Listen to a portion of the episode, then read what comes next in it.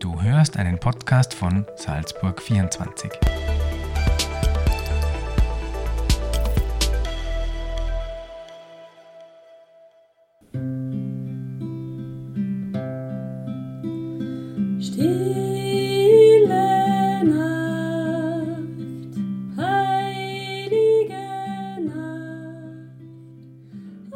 Wolfgang Dreier-Andres, Musikwissenschaftler und Archivleiter des Salzburger Volksliedwerkes, vielen Dank für die Einladung.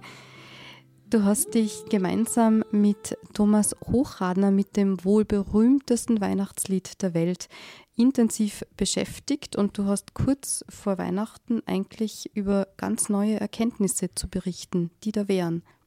Ja, zunächst einmal, dass das Lied, ähm, das wirklich das bekannteste Weihnachtslied ist, das kann man so sagen, in seiner Gestalt, also in Bezug auf Text und Melodie, sehr, sehr robust geblieben ist.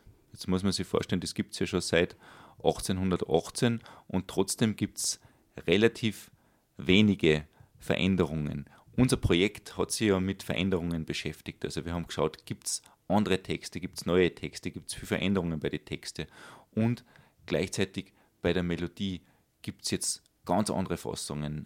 Was gibt es an Neuvertonungen? Ist es irgendwann einmal komplett anders gemacht worden?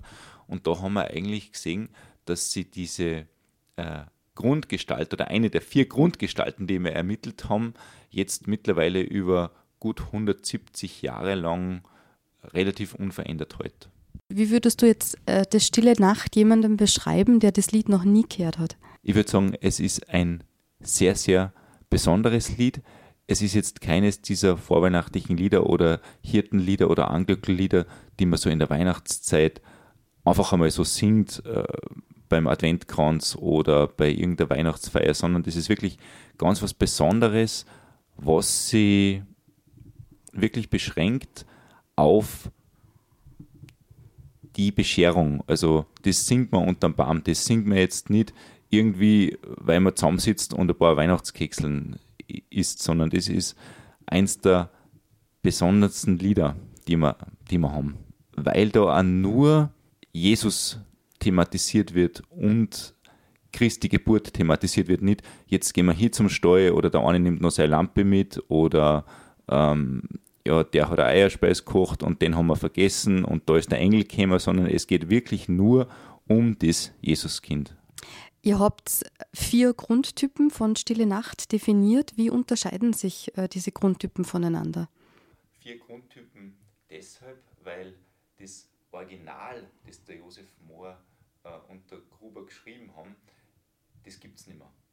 Das heißt, das ist einmal aufgeführt worden und dann hat es sich verbreitet von Organist zu Organist und das sind die sogenannte Originalfassung und die Urfassung. Der Mohr hat später mal was nachgeschickt, was man dann Urfassung genannt hat. Also das sind diese zwei ersten Grundtypen und die ältesten Grundtypen.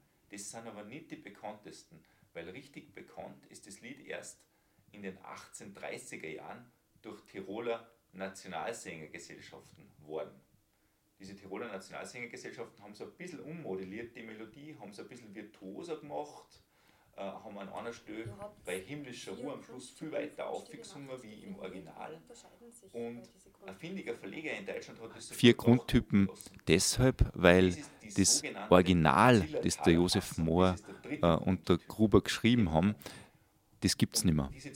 Das heißt, das ist einmal aufgeführt worden und dann hat es sich verbreitet von Organist zu Organist und das sind die sogenannte Originalfassung und die Urfassung. Der Mohr hat später mal was nachgeschickt, was man dann Urfassung genannt hat. Also das sind diese zwei ersten Grundtypen und die ältesten Grundtypen. Das sind aber nicht die bekanntesten, weil richtig bekannt ist das Lied erst in den 1830er Jahren durch Tiroler Nationalsängergesellschaften worden. Diese Tiroler Nationalsängergesellschaften haben so ein bisschen ummodelliert die Melodie, haben so ein bisschen virtuoser gemacht, äh, haben an einer Stelle bei himmlischer Ruhe am Schluss viel weiter aufgesungen wie im Original. Und ein findiger Verleger in Deutschland hat das sofort nachdrucken lassen. Und das ist die sogenannte Zillertaler Fassung. Das ist der dritte Grundtyp, den wir haben. Und diese Zillertaler Fassung hat sich wahnsinnig Und verbreitet, warum weil ist die Stille Nacht Sängergesellschaften eigentlich sind so worden? bis Was würdest du Amerika. sagen? Die Drucke haben sie verbreitet, Wahnsinnig viel Copyright hat es natürlich. damals noch nicht in der Form Ähm, gegeben. musikalische Qualität, textliche Qualität, aber man darf nicht vergessen, vom Text hat man ja in der Bekanntheit Pädagoge schon mal die aus Hälfte dieser weggenommen. Zillertaler Fassung hat man die sechs Strophen. Richtig bekannt sind dann nur die drei Strophen diese worden. Also dieses komplette.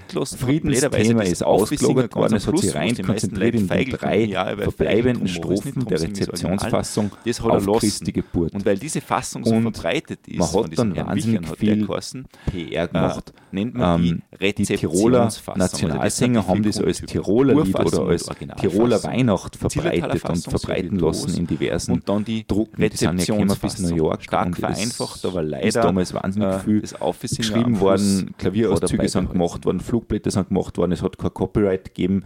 Ähm, da hat es sich schon mal gewaltig verbreitet und dann im 20. Jahrhundert, wo Salzburger Lokalpatrioten gesagt haben, hey, das, was da gesungen wird, ist ja gar nicht das Originale vom Gruber und vom Moor. Das stimmt ja nicht, da ist ja die Melodie irgendwie ganz anders und das soll ja eigentlich wieder original sein. Und die haben dann ihrerseits wieder PR gemacht für eine Originalfassung.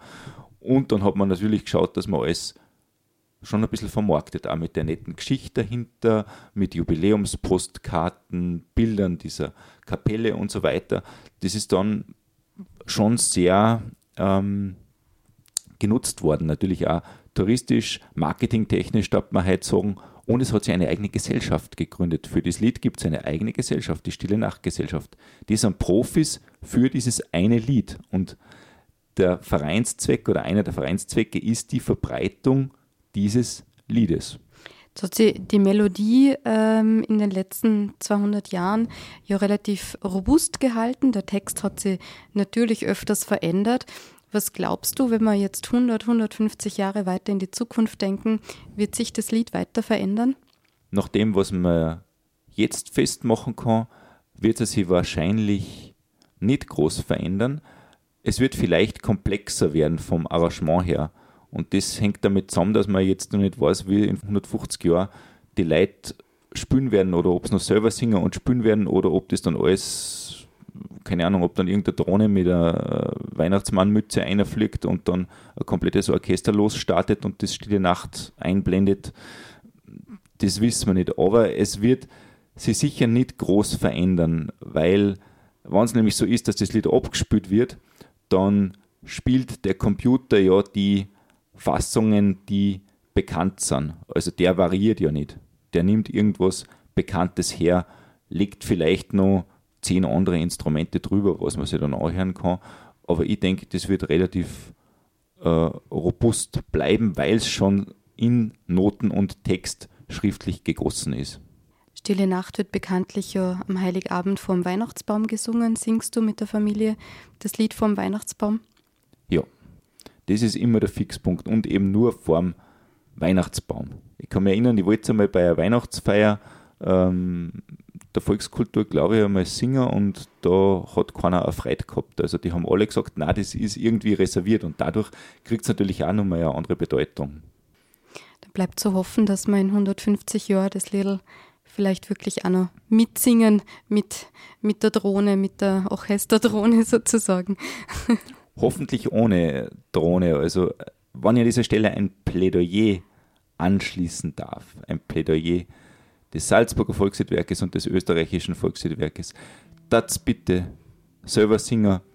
Es muss keine Begleitung dabei sein, es muss nicht perfekt sein, es muss kein Drohnenorchester beim Fenster einfliegen oder hergebeamt werden.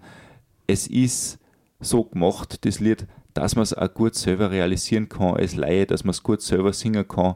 Es ist keine klassische Arie, äh, die jetzt sehr komplex wäre zu singen. Äh, und es bleibt einfach mehr Hänger von der ganzen Stimmung, wenn man es einmal selber probiert. In diesem Sinne, vielen Dank, Wolfgang Dreier-Andres, für das Gespräch. Liebe Userinnen und User, euch wünsche frohe Weihnachten und vergesst nicht, heute Abend vorm Weihnachtsbaum zum Singen. Schlafe in himmlischer